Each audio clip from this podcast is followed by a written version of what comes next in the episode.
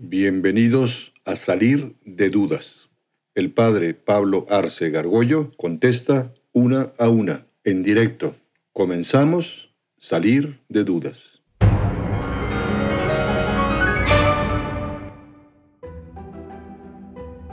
Ah, mi pregunta es, ¿por qué Dios permite el sufrimiento y no hace nada al respecto? ¿Cómo sabes que no hace nada? Pues porque hay gente que se está muriendo todos los días y pues... ¿Y morirse está muy malo o qué? No, digo, no solo morirse, sufrir. Yo diría más por el sufrimiento.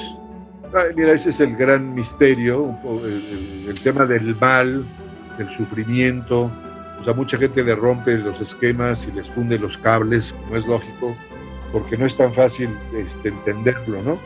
Pero hay, eso le llamamos mal. Por esto pregunté, ¿a poco está malo morir? Todo ser humano se va a morir, ¿no? Y, y, todo ser humano sufre, unos más, otros menos, pero todos, el ser humano, Dios le pone también obstáculos, porque si está todo perfecto, se, se, se, se echa a perder, ¿no?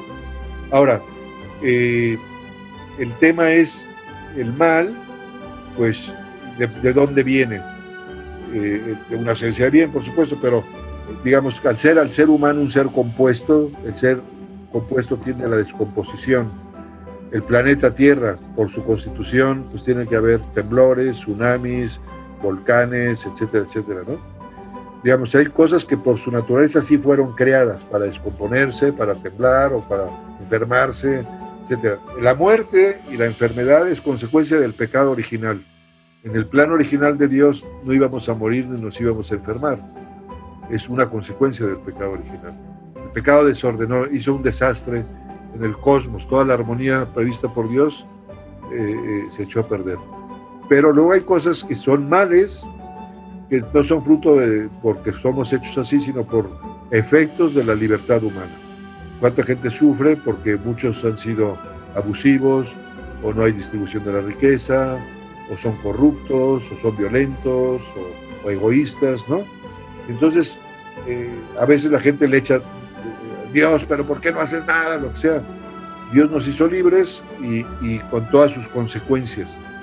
Y Dios ayuda, muchas veces, yo lo veo mucho, ¿no? Yo, yo atiendo mucha gente todos los días, cantidad de gente que hablo y confieso, todos los días estoy confesando y resolviendo problemas matrimoniales y de, muertos y de enfermedades.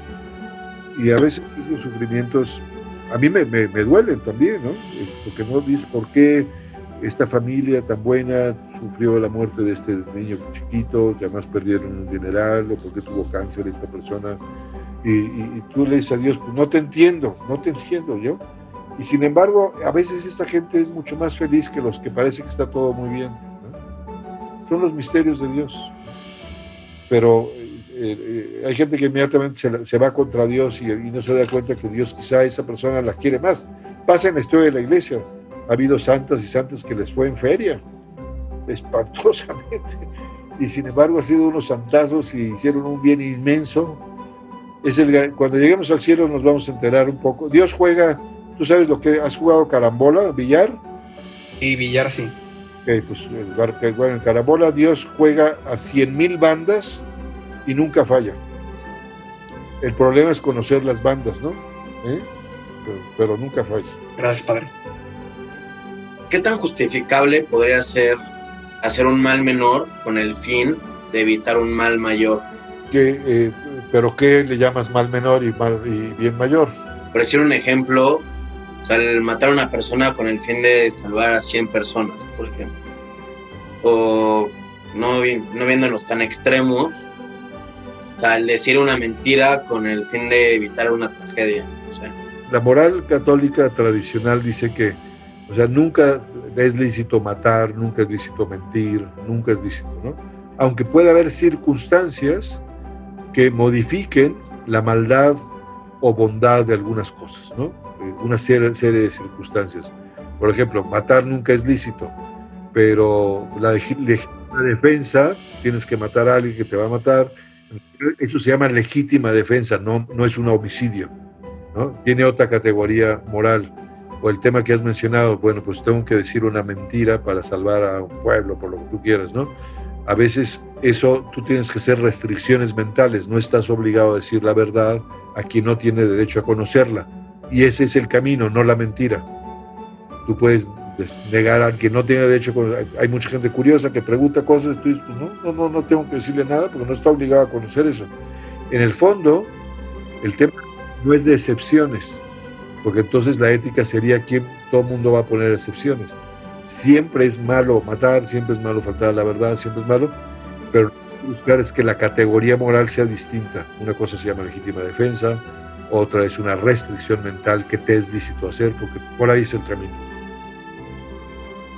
Leyendo su historia que le escribió a su sobrina, este, leí que usted menciona que Dios no pudo imaginarse el mal. O sea, cuando lo vio por primera vez, él, ni siquiera, él se sorprendió porque ni siquiera se lo podía imaginar.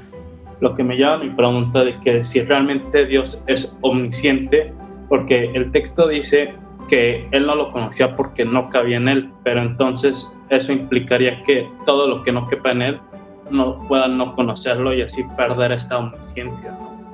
Sí, bueno, es que la omnisciencia es respecto de la naturaleza del mismo Dios. O sea, evidentemente, como dice, Dios no puede hacer círculos, cuadrados, pues no, no lo puede hacer, ¿no?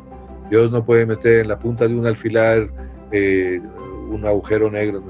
O sea, digamos, la expresión ahí que le digo a mi sobrina es, eh, o sea, Dios es amor, amor, amor, amor, y que alguien rechace su amor, tan, como fue el caso del demonio, ¿no? Este, no lo concebía, no, no por limitación, digamos, por naturaleza, ¿no?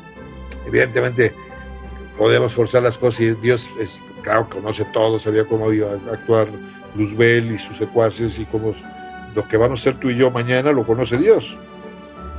Si yo me voy a salvar o no lo conoce Dios, ¿no? Pero el tema del mal es eso, como, como es todo bondad, ¿no? No sabía lo que era el mal, digamos, la ausencia de eso. En ese sentido es la expresión. Quizá algún teólogo me, me pueda decir, no, no, está muy mal expresado el asunto, pero, y, puede ser que sí, y si me dice la iglesia, oye, te, equivocas aquí, pues me retracto y borro eso.